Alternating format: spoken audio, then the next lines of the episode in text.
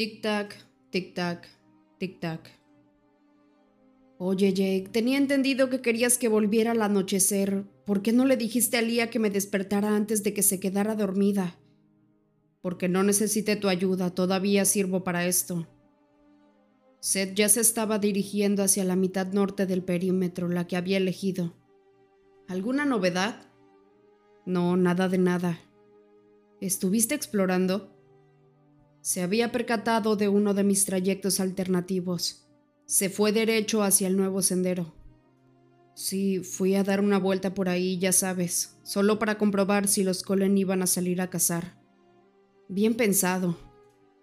Seth dio media vuelta y se encaminó hacia el perímetro principal. Resultaba más cómodo correr con él que con Leah. Todos los pensamientos de la joven Clearwater tenían un punto cortante a pesar de que ella intentaba controlarse, y lo intentaba de verdad. Pero la verdad era que la muchacha no quería estar allí y toleraba a regañadientes mi postura moderada hacia los vampiros. Lo malo era que sus ideas no dejaban de rondarme por la cabeza, y tampoco acababa de digerir la confortable camaradería que se había establecido entre su hermano y los Colen entre quienes los vínculos de amistad eran cada día más fuertes.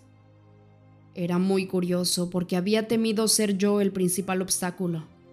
La loba y yo siempre habíamos andado de pleito cuando estábamos en la manada de Sam, pero ahora no había antagonismo alguno para mí, solo contra los Colen y Vela. ¿Por qué? Tal vez se debía a una cuestión de mera gratitud por no obligarla a irse, o quizá porque ahora yo comprendía mejor su hostilidad. Como fuera, patrullar con Liam no resultaba tan malo como había esperado. Para nada. Aunque seguía siendo quisquillosa en todo lo demás. La comida y la ropa que había enviado me habían ido a parar inmediatamente al río, a pesar de que yo me había comido mi parte para dar ejemplo de abnegación y sacrificio. Solo por eso, y no porque tuviera un olor muy apetitoso una vez lejos del ulcerante hedor vampírico. Además, cerca del mediodía había cazado un alce pequeño, pero la presa no había satisfecho del todo su apetito y eso la había puesto de un peor humor aún, porque Lía odiaba comer carne cruda. ¿Y si pasamos rápido por el este? sugirió Seth. Nos adentramos bien hondo y verificamos si están o no en esa zona. Algo así estaba pensando. Coincidí mientras empezábamos a corretear pero lo haremos cuando estemos despiertos los tres, no quiero bajar la guardia. En todo caso, deberíamos hacerlo antes de que salgan los Colen. Tendrá que ser pronto. Está bien. Aquello me hizo pensar. Si los vampiros eran capaces de abandonar sin percances las inmediaciones de la casa, en realidad no tenían problema para seguir adelante. Lo mejor habría sido que se hubieran marchado en cuanto vinimos a avisarles. Seguro que tenían medios para establecer otras guaridas y también contaban con amigos en el norte. La respuesta era evidente. Tomen a vela y váyanse. Parecía la solución obvia para todos sus problemas. Tal vez lo sugiriera yo, aunque tenía pánico de que me hicieran caso, pues no deseaba que Vela desapareciera de allí y no saber jamás si lo había logrado o no. No, eso era una estupidez. Debía aconsejarles que se marcharan. La permanencia de los Colen en Forks carecía de sentido y sería mejor para mí que Vela se marchara. No era que fuera a dolerme menos, pero sería más saludable. Ahora bien, era muy fácil decirlo allí cuando Vela no estaba presente. Ella que se estremecía de alegría al verme, aunque no debía olvidar que se aferraba a la vida con uñas y dientes. Ah, eso ya se lo pregunté a Edward, me informó Seth. ¿Qué? Quería saber por qué no se habían ido todavía. Podían haberse largado con el clan de Tania o algo parecido a cualquier sitio lo bastante lejos como para que Sam no los persiguiera. Me obligué a no olvidar que yo mismo había decidido dar ese consejo a los vampiros por ser la opción más adecuada, y por tanto no debía enojarme con él si me había librado del muerto. Así que nada de malos modos. ¿Qué te dijo? ¿Esperan el momento oportuno para escapar? No, no se irán. Aquello no tenía aspecto de ser precisamente una buena noticia. ¿Por qué no? Quedarse es una estupidez. En realidad no, repuso Seth ahora a la defensiva. Requiere cierto tiempo acondicionar un lugar con los medios técnicos que Carlyle tiene aquí, donde dispone de todo lo necesario para cuidar a Vela y las credenciales para conseguir más. Esa era una de las razones por las que quieren planear una salida.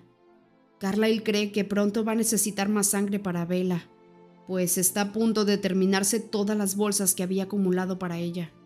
No le gusta el ritmo al que disminuye la reserva de O negativo y va a ir a comprar más. ¿Sabías que puedes comprar sangre si eres médico? Todavía no estaba preparado para mostrarme lógico. Me sigue pareciendo una completa estupidez. ¿Acaso no pueden llevarse la mayoría de las cosas? Además, pueden robar lo que les falte. Vayan a donde vayan. ¿A quién diablos le importa la estúpida ley cuando es un inmortal? Edward no quiere correr el riesgo de moverla. Ya está mucho mejor. Es verdad, coincidió Seth. Pero tampoco es que se pueda mover demasiado. La cosa esa no deja de dar patadas y se la está haciendo pasar negras. La garganta se me llenó de bilis y tuve que hacer un esfuerzo por tragar para que volviera al estómago. Sí, ya lo sé. Le rompió otra costilla. Me confió con tono sombrío. Me fallaron las patas y la cadencia del trote bajó. Me tambaleé un poco antes de recuperar mi ritmo. Carla la vendó de nuevo, Dijo que solo es otra fractura y entonces Rosalie se puso a explicar no sé qué sobre que es muy sabido, que hasta los bebés humanos normales a veces le rompen alguna costilla a la madre. Edward la fulminó con la mirada como si fuera a arrancarle la cabeza. Lo malo es que no lo hizo. Seth se había puesto en modo obtención de información, pues sabía cuánto me interesaba todo eso, aunque yo jamás le había pedido que parara la oreja a ver qué pescaba. Bella ha tenido fiebre intermitente a lo largo del día, unas décimas. Suda, tiene frío y así. Carlyle no está muy seguro de cómo actuar, podría ser una simple náusea. Quizá los mecanismos del sistema inmunológico de la madre no estén en su mejor momento. Sí, estoy seguro de que es una coincidencia. Ella está de muy buen humor a pesar de todo. No deja de hacer bromas cuando habla con Charlie y se ríe y todo eso. Charlie, que ¿A qué te refieres con eso de que habla con Charlie? Ahora le tocó a Seth vacilar, mi rabia lo sorprendió. Imagino que él la llama diariamente para charlar, y a veces también su madre. Ahora Bella tiene mucho mejor aspecto y eso se nota en la voz, así que ella le asegura que está en vías de reponerse. ¿Reponerse? ¿En qué diablos están pensando los Colen? ¿Cómo pueden alentar las esperanzas del padre para que todo sea peor cuando ella muera? Pensé que lo estaban preparando para lo peor e intentaban que el pobre hombre se fuera haciendo la idea. ¿Por qué Vela engaña a su padre? Quizá no muera, apuntó Seth con cuidado. Respiré hondo y procuré calmarme. Si sale bien de todo esto, Vela jamás volverá a ser una mujer, Seth.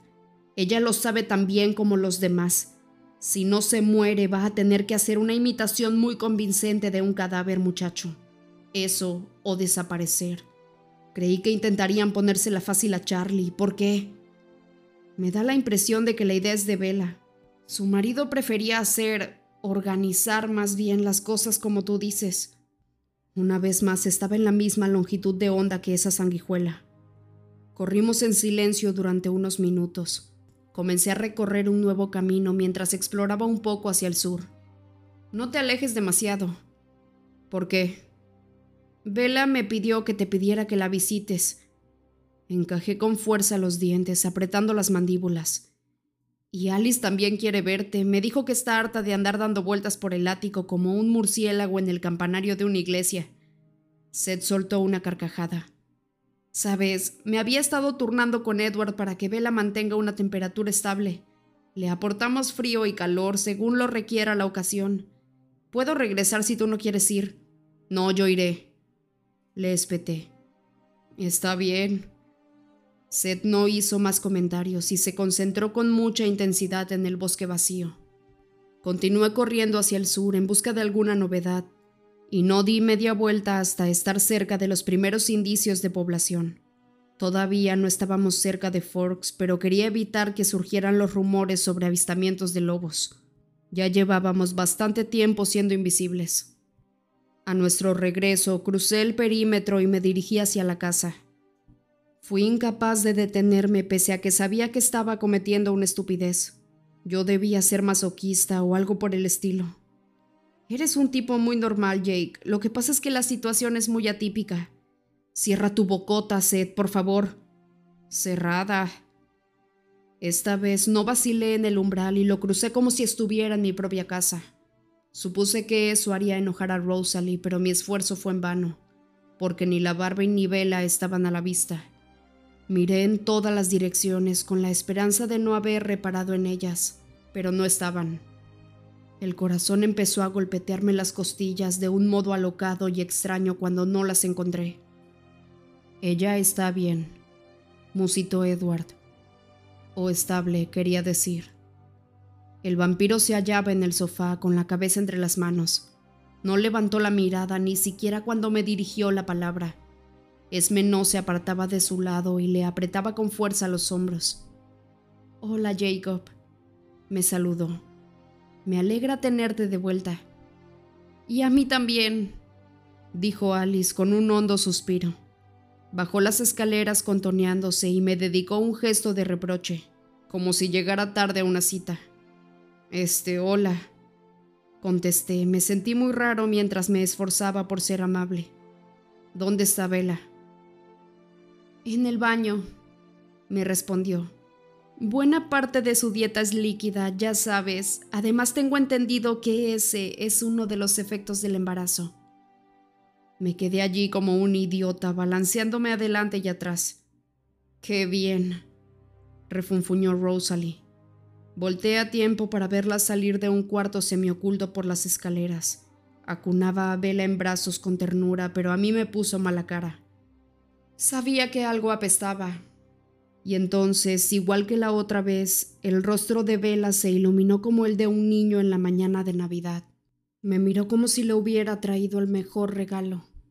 Aquello era muy injusto. Viniste, Jacob. Jadeó. Hola, Vela. Esme y Edward se levantaron.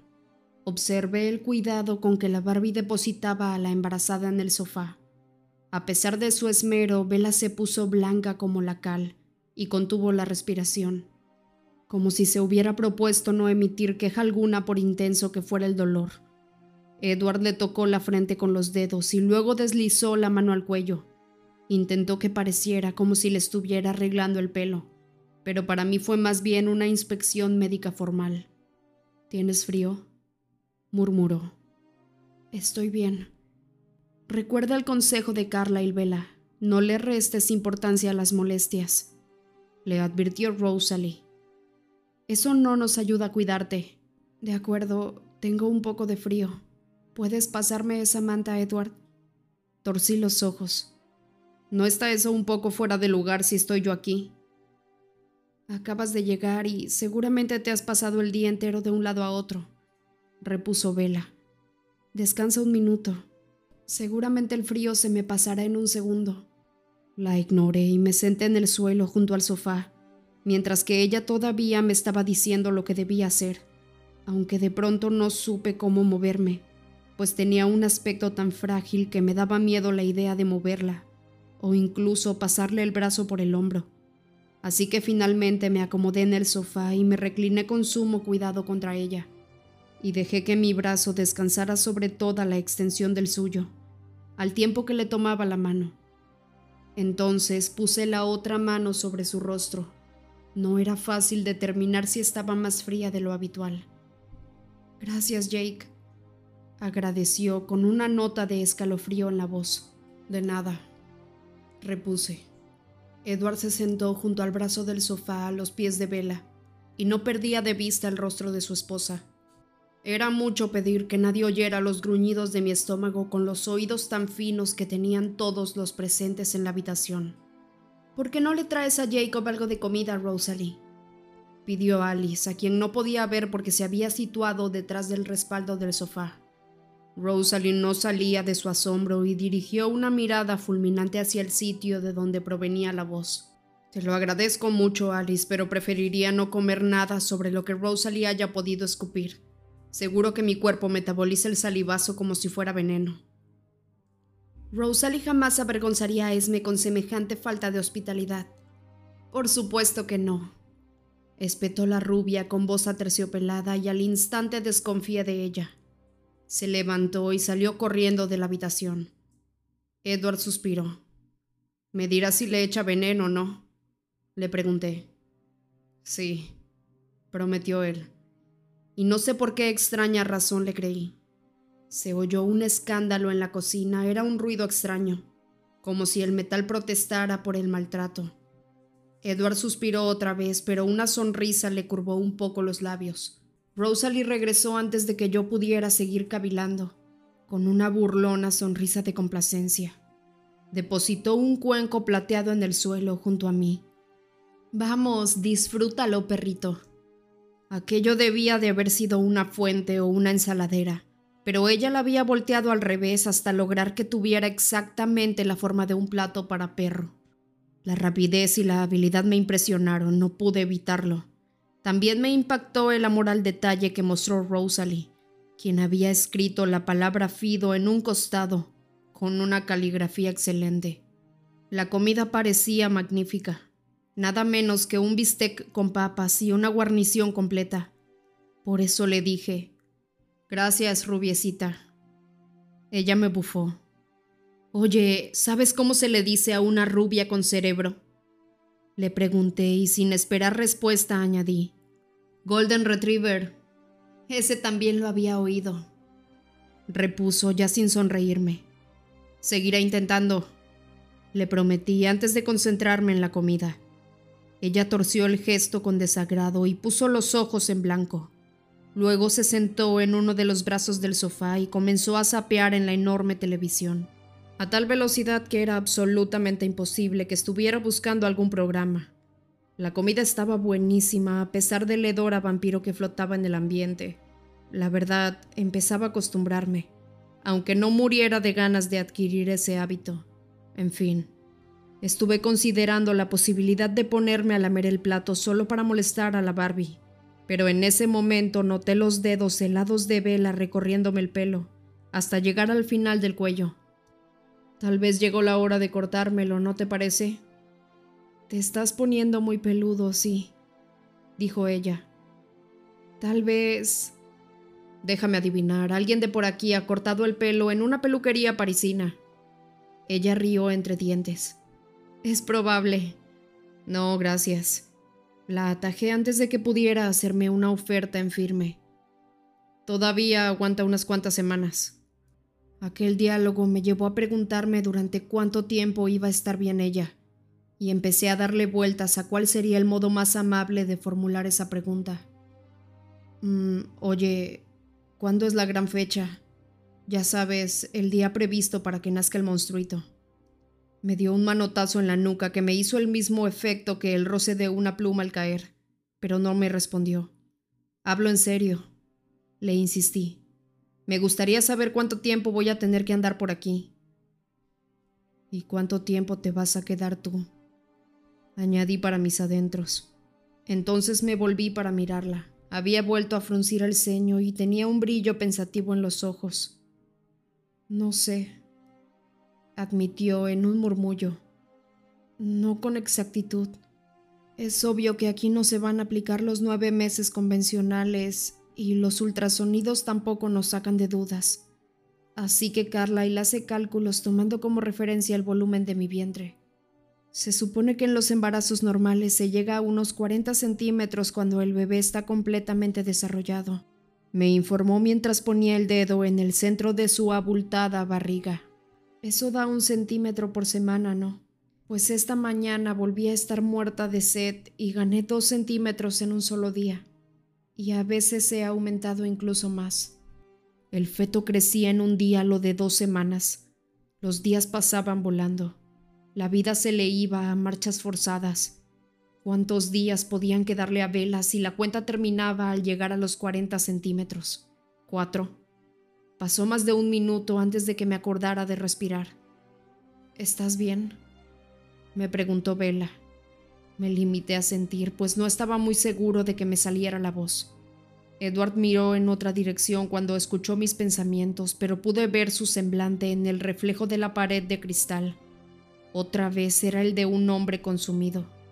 Resultaba curioso cómo al tener una fecha límite se hacía aún más intolerable la posibilidad de irme o de que ella se fuera. Me alegraba que Seth me hubiera puesto al tanto, pues así sabía que se iban a quedar allí. Habría sido insoportable estar preguntándome si se irían en uno, dos o tres de esos cuatro días. Mis cuatro días. También era extraño que estuviera cada vez más apegado a ella, más y no menos, incluso sabiendo que todo estaba a punto de terminar. Daba la impresión de que tenía cierta relación con su creciente barriga, como si al engordar ganara también fuerza gravitatoria. Intenté mirarla con cierta distancia durante cerca de un minuto para mitigar su fuerza de atracción. Noté que no era cosa de mi imaginación, que mi necesidad de ella era más fuerte que nunca. ¿Y eso por qué sería? ¿Porque se estaba muriendo o porque sabía que incluso si sobrevivía, en el mejor de los casos, cambiaría hasta convertirse en otra cosa, algo que no iba a comprender ni a conocer?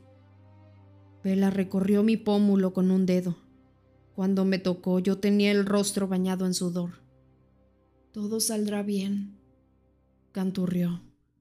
No importaba que esas palabras carecieran de significado. Las pronunció como quien canta esas canciones de cuna sin sentido a los niños. Duérmete, niño, duérmete ya.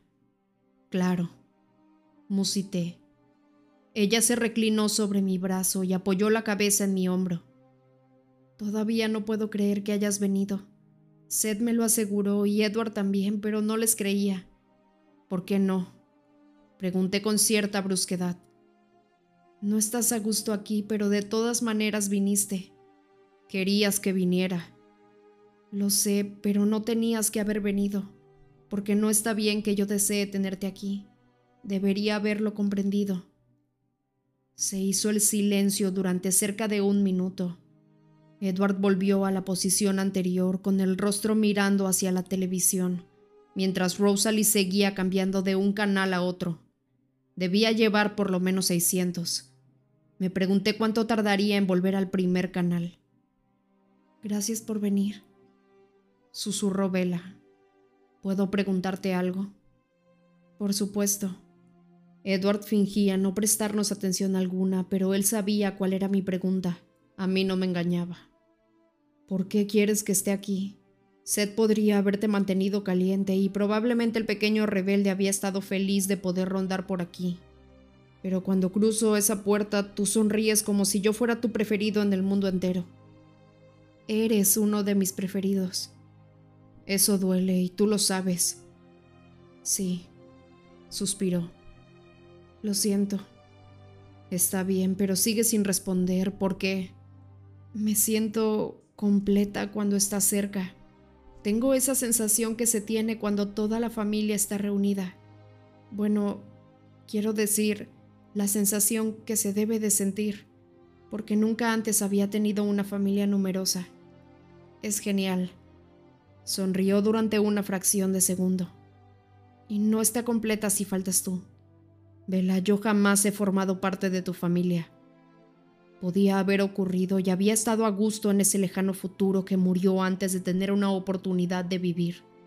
Tú siempre has formado parte de mi familia. Discrepó. Rechiné los dientes. Qué respuesta tan tonta. ¿Y cuál habría sido buena? Algo así como disfruto de tu dolor, Jacob. Ella dio un respingo. ¿Te parece una mejor respuesta? Más cómoda y tolerable, por supuesto que sí. Podría comprenderlo, sería capaz de asumirlo. Bajé los ojos para contemplar su rostro tan cerca del mío. Apretaba con fuerza los párpados cerrados y fruncía el ceño. En algún momento perdimos el hilo, Jacob. Nos descompensamos. Se supone que tú ibas a formar parte de mi vida. Puedo sentirlo y tú también. Hizo una pausa de un segundo sin abrir los ojos, como si estuviera esperando que yo lo negara. Como no dije nada, continuó. Pero no de este modo. Hicimos algo mal, yo lo hice. Cometí un error y dejamos de estar en la misma onda. Se le apagó la voz y el ceño de preocupación se suavizó hasta que se volvió una simple arruga. Esperé a que ella echara más vinagre en mis heridas, Pero en ese momento, desde el fondo de su garganta llegó un leve ronquido. Está agotada, intervino Edward en voz baja. Fue un día largo y duro. Creo que se hubiera dormido antes, pero te estaba esperando.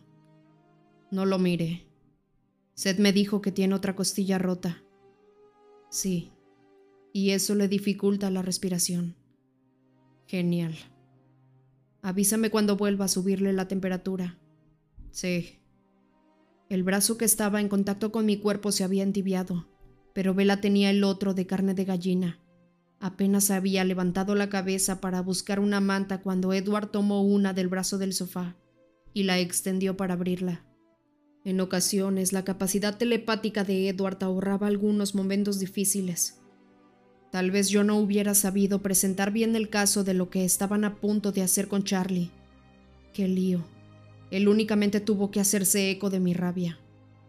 Sí, no es una buena idea. Coincidió. En tal caso, ¿por qué?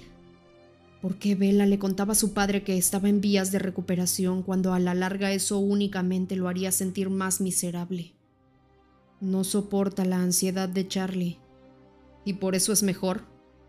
No, no es mejor, pero en este momento no voy a obligarla a hacer nada que la entristezca. Ella se siente mejor actuando así. Me encargaré del futuro en su momento. Aquello no se veía bien.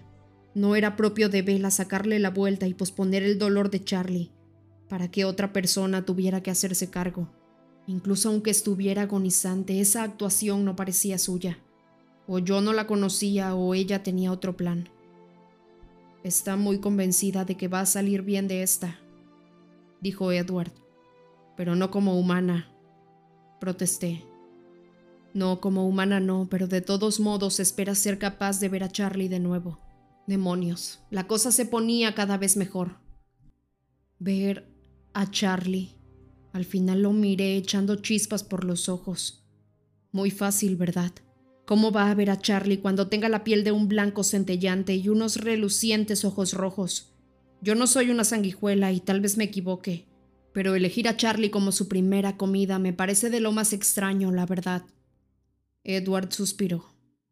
Está consciente de que no va a poder acercarse a su padre durante por lo menos un año.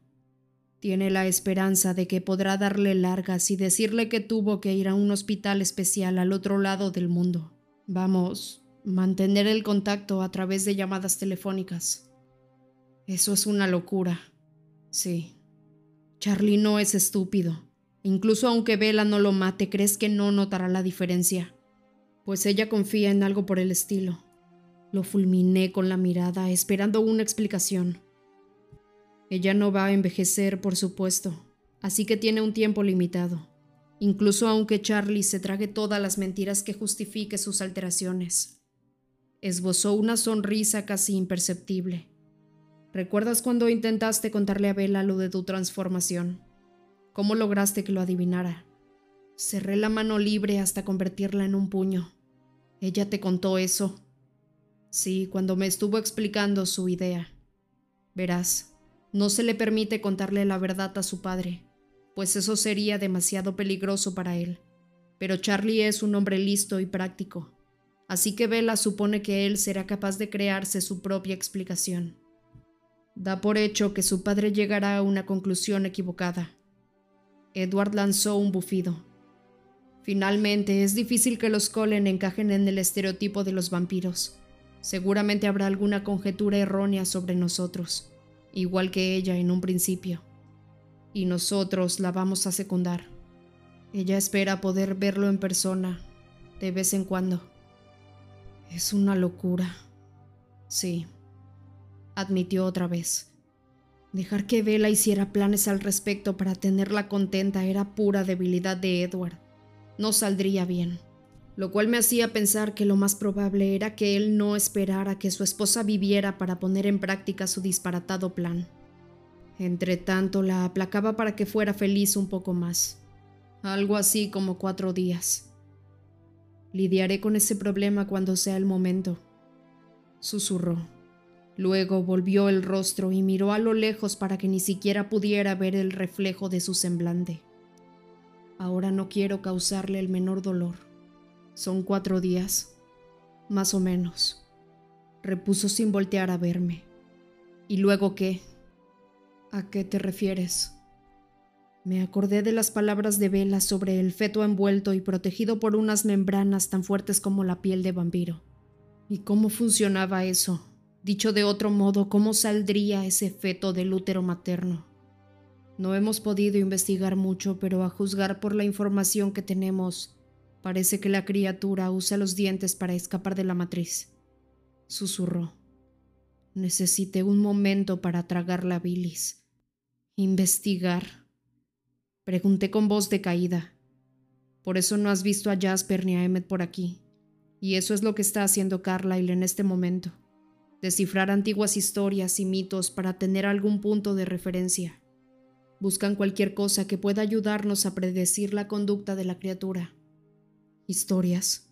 Si había mitos antiguos, eso significaba que tal vez no sea la primera de su tipo, comentó Edward anticipándose a mi pregunta.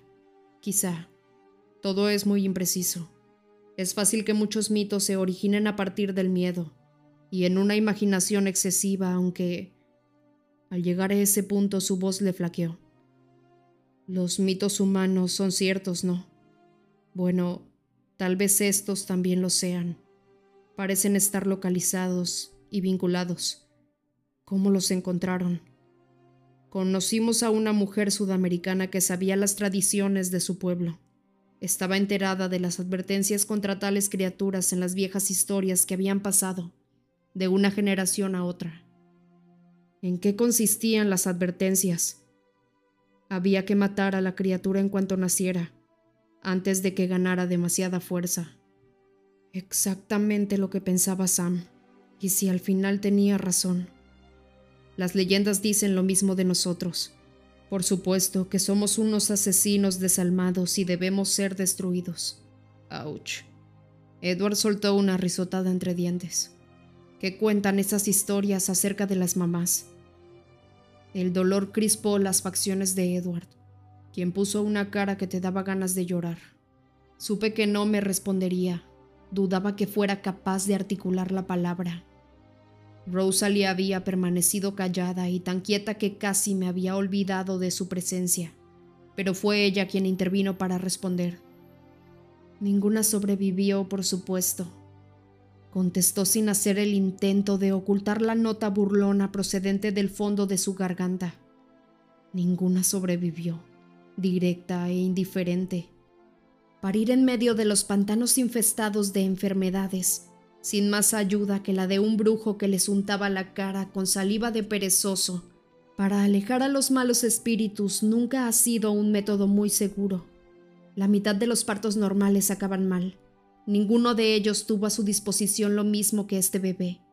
Cuidadores con una idea de sus necesidades, capacitados para atender sus carencias. Un médico con un conocimiento inigualable sobre la naturaleza vampírica y un plan pensado para conservar al niño lo más a salvo posible. El bebé va a estar bien y la madre cuenta con la ponzoña de vampiro para reparar los daños. Es muy probable que esas otras mamás hubieran sobrevivido si hubieran contado con los mismos medios. Si es que han existido, porque de eso no estoy nada convencida. Olisqueó con desdén. Otra vez el bebé, el bebé. Era como si nada más importara. La vida de Bella era un detalle sin importancia para Rosalie, algo de lo que uno no podía desentenderse. El rostro de Edward estaba blanco como la pared y tenía las manos crispadas como garras. Rosalie se giró en su sillón para quedar de espaldas a él, con un egoísmo absoluto y total indiferencia. Él cambió de postura y se inclinó hacia adelante. Sígueme, le sugerí. Hizo una pausa y enarcó la ceja. Recogí el plato de perro del suelo en silencio y luego lo lancé con un fuerte y veloz giro de muñeca contra la nuca de la Barbie, donde se impactó de lleno con un gran estruendo, antes de salir rebotando y cruzar toda la habitación para acabar partiendo el tope redondeado del grueso poste de la escalera, que cayó al pie de la misma. Vela se agitó, pero no llegó a despertarse. Estúpida rubia, murmuré Rosalie volvió la cabeza muy despacio, sus ojos llameaban. Me manchaste el pelo de comida. Pues sí, eso había hecho, empezar una bronca. Me alejé de Vela para no perturbarla, y me reí con tantas ganas que acabaron escurriéndome unos lagrimones por la cara. Enseguida noté la risa musical de Alice que se unía a mis risas detrás del sofá. Me pregunté por qué Rosalie no saltaba, pues me esperaba algo así. Pero entonces me di cuenta de que mis carcajadas habían terminado por despertar a Vela, a pesar de que en otras ocasiones ella dormía sin que le afectara el ruido del ambiente. ¿Cuál es la gracia? Murmuró. Le llené el pelo de comida, le dije, riendo de nuevo en voz alta. No voy a olvidar esto, perro. Sí, seo, Rosalie. Es muy fácil borrarle la memoria a una rubia, repliqué. Basta con soplarle por el oído, tiene la cabeza tan hueca que se le van las ideas. A ver si te buscas chistes nuevos, me espetó. Vamos, Jake, deja en paz a Rose. Bella se interrumpió a mitad de la frase e inhaló con un ruido agudo. Edward tomó impulso apoyándose en mí y se acercó a ella en un instante, rompiendo la manta en el camino. Su esposa parecía tener convulsiones y arqueaba la espalda, que ya no reposaba sobre el respaldo del sofá. Solo se está estirando, jadeó ella. Tenía los labios blancos como la cal y apretaba con fuerza las mandíbulas. Daba la impresión de que intentaba contener los gritos. Edward le puso una mano en cada mejilla. Carlyle llamó al patriarca con voz baja y tensa. Aquí estoy, contestó el doctor. Ni lo había oído venir. Estoy bien, creo que ya pasó, dijo Vela. Seguía respirando con dificultad.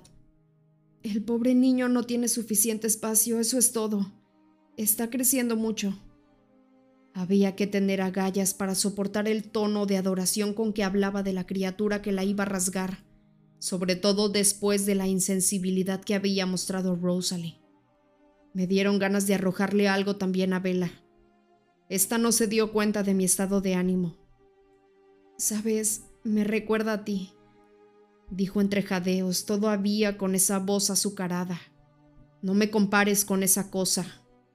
Le espeté entre dientes.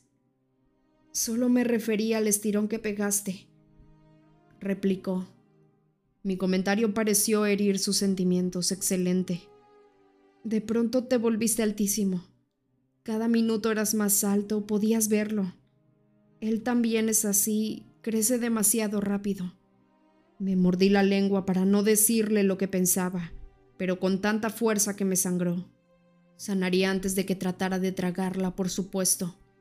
Eso era lo que Vela necesitaba, ser fuerte como yo y tener capacidad para curarse. Respiró con un poco más de calma y otra vez en el sofá se acostó con el cuerpo flojo.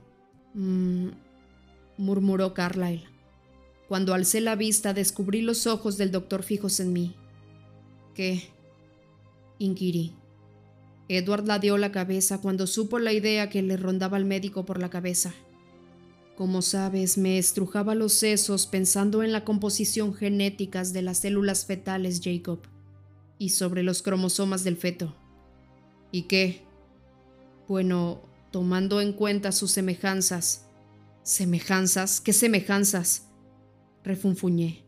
No me gustaba ni una pizca el uso del plural. El crecimiento acelerado y la imposibilidad de que Alice te vea. Me quedé pasmado, había olvidado totalmente la otra. Bueno, me estaba preguntando si a partir de ahí era factible obtener una respuesta si las similitudes son genéticas. 24 pares de cromosomas, concluyó Edward en voz baja. No lo sabe. No, pero es una hipótesis interesante para especular, dijo Carlyle con voz conciliadora. Sí, claro, fascinante. Bella reanudó su suave ronquido, acentuando a la perfección el sarcasmo de mi frase. Entonces se enfrascaron en una conversación sobre genética tan profunda que llegó un momento en que únicamente comprendía los artículos y las preposiciones, además de mi propio nombre, por supuesto. Alice se unió a ellos, haciendo alguno que otro comentario con su vocecita de pájaro llena de vida. A pesar de que era el tema de conversación, no intenté averiguar las conclusiones a las que estaban llegando. Tenía otras preocupaciones, otros hechos que debía analizar. Primer hecho. Bella había mencionado la existencia de una membrana fuerte como la piel de un vampiro. Protegía a la criatura y era impenetrable, tanto para los ultrasonidos como para las agujas. Segundo dato.